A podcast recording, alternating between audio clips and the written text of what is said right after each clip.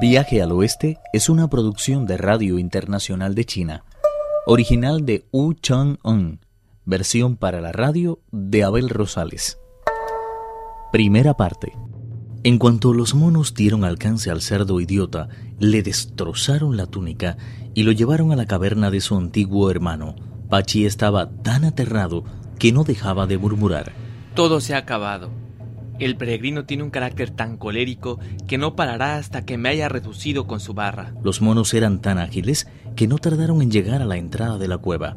El gran sabio estaba sentado en lo alto de una roca y al ver aparecer al idiota, dijo enfurecido. Jamás imaginé que pudiera ser tan tonto. ¿Por qué has tenido que insultarme? ¿Es que no te parecía suficiente continuar tranquilamente tu camino? Solo he dicho que si no querías venir conmigo, nadie podía obligarte a hacerlo. Estás en tu derecho. Yo no soy quien para juzgarte. ¿De dónde has sacado que yo te he insultado? Sabes muy bien que con el oído izquierdo tapado soy capaz de oír cualquier conversación que tenga lugar en el trigésimo tercer cielo. Y que si me tapo el derecho con la mano, Puedo descubrir lo que están discutiendo ahora mismo los diez reyes del infierno con sus funcionarios. Sé que mientras caminabas no dejabas de lanzar infurio contra mí.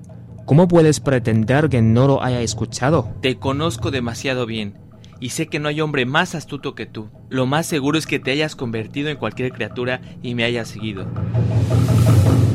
Ordeno tarde vende latigazos en las piernas y otros vende en la espada. Yo mismo me encargaré de retontear el castigo con mi parra de hierro. Pachi estaba tan aterrado que empezó a golpear el suelo con la frente. Eh, perdóname, por favor. Eh, si no lo haces por nuestro maestro, al menos piensa en la bodhisattva.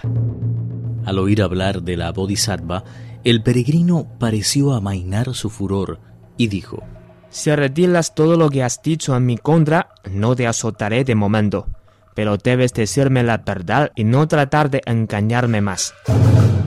¿A qué clase de prueba estás sometido, Emogetán, para que te haya decidido a venir a solicitar mi ayuda? A ninguna.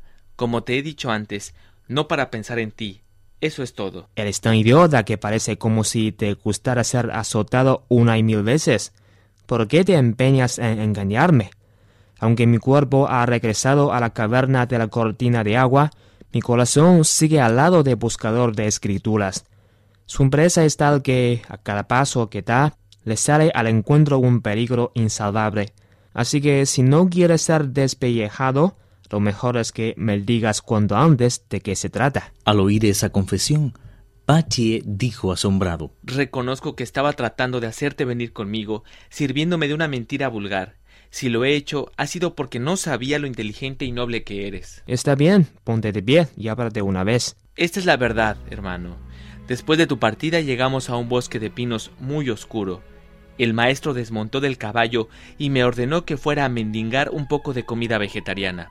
El paseo me cansó más de la cuenta y hube de tumbarme en la hierba a echar una pequeña siesta. Al ver que tardaba en regresar, el bonzo Shah salió a buscarme, dejando solo al maestro. Detalladamente, el cerdo Pachie contó todo lo sucedido al rey de los monos. Fue una larga conversación que concluyó de esta forma. Fue el dragón el que me sugirió que viniera a buscarte.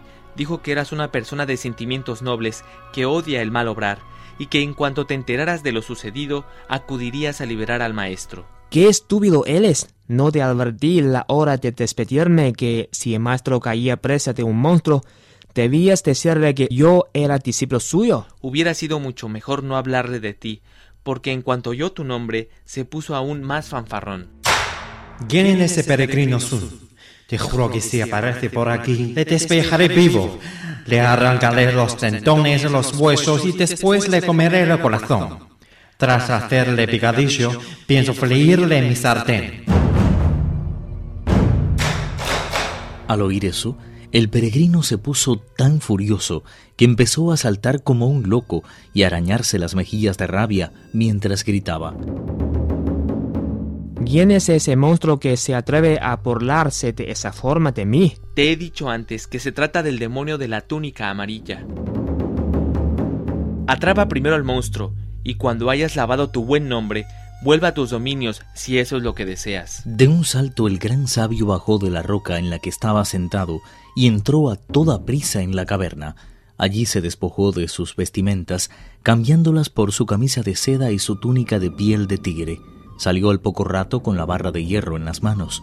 Desconcertados, los monos se negaban a dejarle partir. No es un asunto sin importancia que me haya convertido en protector de Mojetán. El cielo y la tierra están enterados de que yo, Sun Wukong, soy su discípulo. Cuando me alejó de su lado, no lo hizo para siempre, sino que me encargó que descansara cuanto pudiera y me uniera después de nuevo a su empresa. Las cosas están así y no hay vuelta atrás. Cuiden todo esto y no olviden plantar sauces y pinos. Regresaré cuando Emojetán haya conseguido las escrituras y las haya llevado sano y salvo a las tierras del este. Solo entonces habré alcanzado un mérito imperecedero y podré volver para gozar de los placeres de la naturaleza. El gran sabio montó entonces en una nube y abandonando la caverna en compañía de Pachi cruzó el gran océano oriental.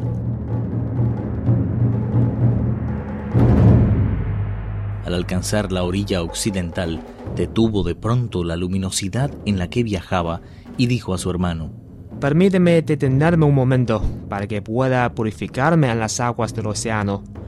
Aunque no son muchos los días que llevo aquí, he adquirido un hedor de monstruo que ni yo mismo lo soporto. Sé lo mucho que el maestro valora la limpieza y temo que si me presento ante él de esta forma, vaya a enfadarse conmigo. Solo entonces cayó Pachi en la cuenta de cuán honrado y sincero era el peregrino.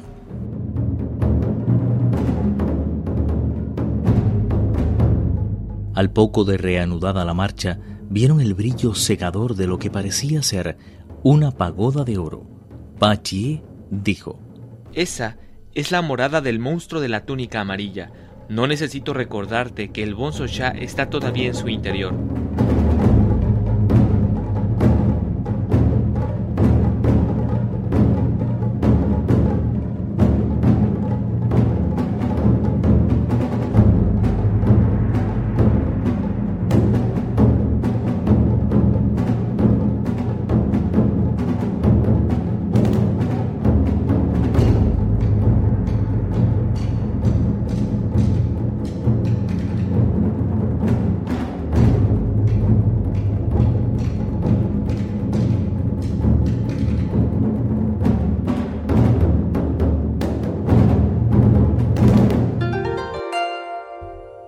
Viaje al Oeste, uno de los cuatro grandes clásicos de la literatura china.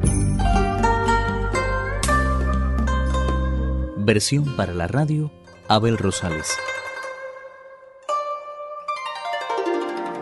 Actuaron en este capítulo Pedro Wang, Raúl López y Enrique Con. Esta es una realización de Abel Rosales, quien les habla, para Radio Internacional de China.